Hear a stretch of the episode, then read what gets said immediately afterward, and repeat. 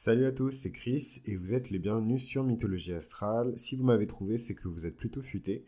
Et aujourd'hui, nous allons continuer cette série sur la mythologie astrale des signes avec le signe du scorpion. Et on va parler de Scorpius, la constellation du scorpion. Les étoiles qui forment la magnifique constellation du scorpion dans le ciel sont indissociables de celles de la non moins magnifique constellation d'Orion, qui lui est diamétralement opposée. D'ailleurs, le mythe a plusieurs versions. Orion est un géant si imposant que lorsqu'il marche au fond de la mer, sa tête et ses épaules émergent des flots. C'est aussi et surtout un excellent chasseur qu'Artémis elle-même, déesse vierge de la lune et de la chasse, apprécie d'avoir pour compagnon de chasse. Orion a aussi beaucoup de respect pour Artémis, lui qui laisse d'ordinaire libre cours à ses bas instincts libidineux et meurtriers les plus sombres, et toujours des plus corrects avec elle. Ils sont unis par des liens d'une rare intensité entre un mortel et une immortelle et se considèrent égaux en tout point. Un jour pourtant, Orion a un geste déplacé. Artémis défend toujours farouchement sa vertu féminine et ne fera pas d'exception, même pour son meilleur ami. Pour le punir, elle donne corps à la part sombre du géant sous la forme d'un scorpion immonde dissimulé dans les feuillages. Piqué au talon, Orion est foudroyé par le venin du minuscule animal. Orion et le scorpion furent placés tous les deux dans le ciel, à l'opposé l'un de l'autre. Ils ne se côtoient ainsi jamais dans les étoiles. Alors, ce qui est intéressant dans ce mythe euh, d'Orion, pour les personnes qui ne connaissaient pas le mythe d'Orion, il est très lié hein, à la constellation du scorpion. Et euh, bon, après, je trouve que c'est vraiment la lecture la plus, euh, comment dirais-je, le mythe, euh, ce mythe-là pour exprimer l'énergie du scorpion, c'est vraiment pour exprimer le, je dirais, vraiment le scorpion. Pour les personnes qui ont écouté mon épisode sur l'ascendant scorpion et sur les différentes formes du scorpion, qui va arriver bientôt. voilà, c'est vraiment les énergies basiques et primitives du scorpion, c'est le scorpion. Là, on parle pas du tout de l'aigle, on parle pas du tout du phénix c'est vraiment le scorpion. C'est l'incarnation vivante des pulsions euh, les plus noires, les plus sombres euh, d'Orion, euh, qui est le meilleur ami d'Artémis. Donc, on sort des énergies des relations sociales hein, de la balance qui se veulent parfaites. Hein. Le scorpion, il a besoin de beaucoup plus d'intensité, d'authenticité, de sincérité dans ses relations.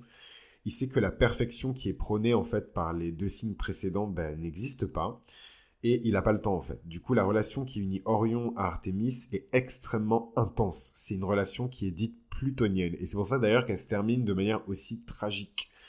Euh, c'est clairement une relation plutonienne euh, où il y avait une puissante intensité entre Artémis et Orion, mais finalement ça s'est mal terminé parce que euh, la face sombre, les pulsions euh, Dorion ont fini par tout gâcher en fait. C'est-à-dire que son véritable visage qu'il avait caché jusqu'à présent par la courtoisie, par la diplomatie, donc les énergies de la balance, a fini par se montrer sous euh, l'énergie euh, du scorpion. Et ça montre aussi la réaction d'Artémis que il n'y a pas de place en fait pour les compromis. Et ça c'est vraiment la grosse rupture entre l'énergie de la balance et l'énergie du scorpion.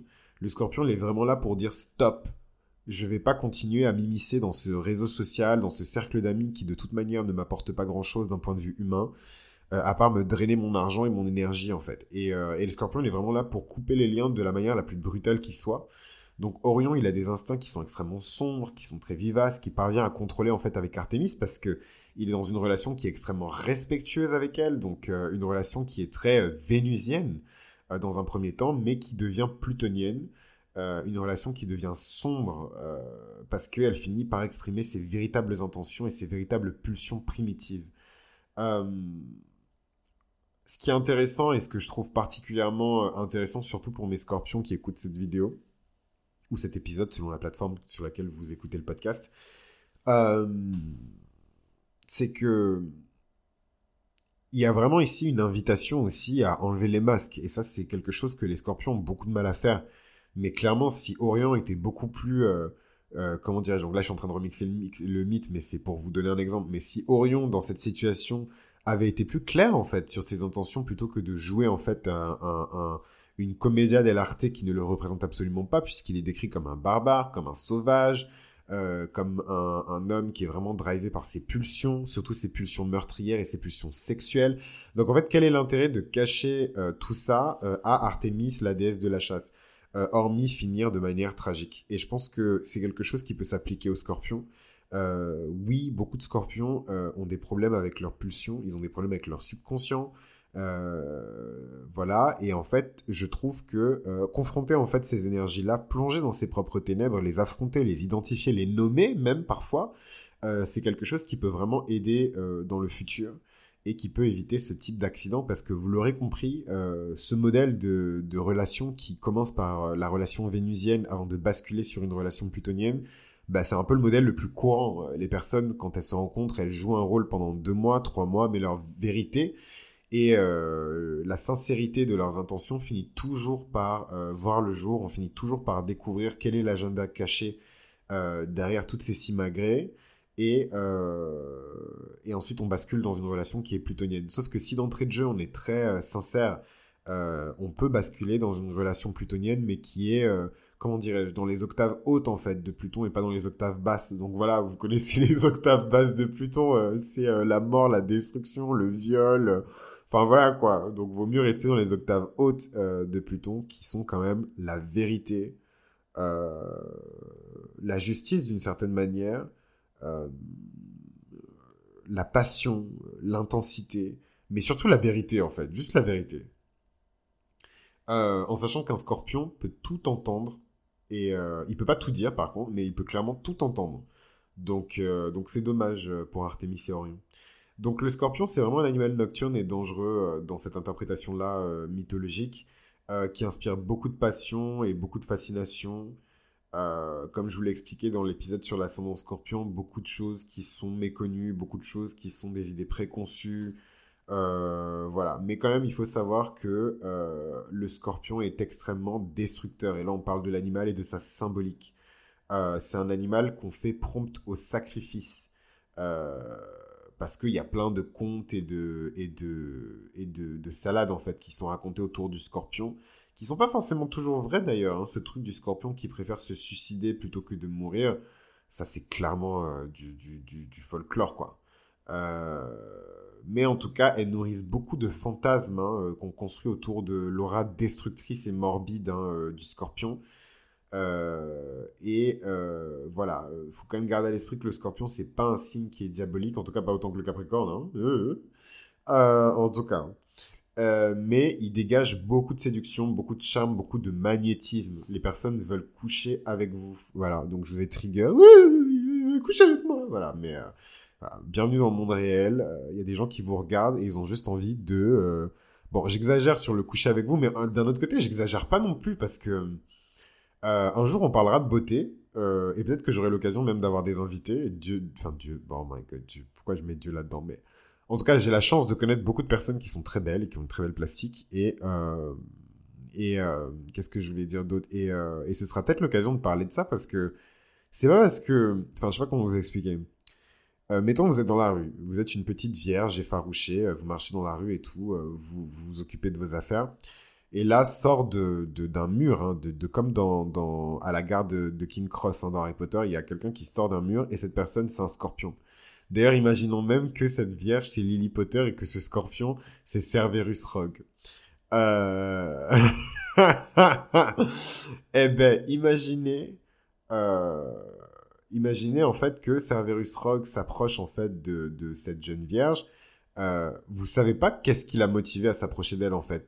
Vous trouvez ça normal, vous, que les gens comme ça dans la rue voient quelqu'un passer et se mettent à suivre la personne ou aborder la personne? Enfin, voilà, je sais que je suis d'une jeune génération et tout, mais euh, mais bon, c'est c'est, enfin même les générations euh, précédentes, je suis désolé, je vous pose la question, hein, mais objectivement, voilà, euh, post MeToo, post machin, post machin. Maintenant que vous avez la, la vérité dans le pif là, est-ce que vous trouvez ça normal que voilà, vous êtes dans la rue tranquillement assis, petite vierge effarouchée, et là, il y a Cerberus Rock qui sort d'un mur et qui commence à vous parler, à vous toucher, etc., à vous siffler, vous faire des compliments, etc. Et, euh, et en fait, les gens pensent que c'est par amour. Mais voilà, le mec, quand il vous a vu, il a pas vu votre cœur. Hein. Vous portez pas votre cœur sur euh, votre postérieur. Hein. Donc, euh, il y a bien des signes extérieurs qui ont fait que cette personne, elle s'est approchée. Donc voilà, donc juste pour, pour illustrer, juste pour dire que voilà, je, je, vais pas juste parler de cul pour parler de cul.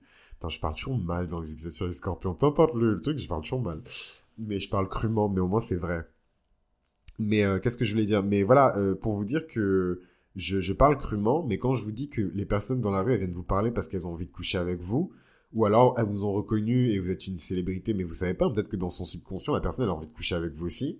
Euh, c'est ces pulsions-là, en fait, dont je parle.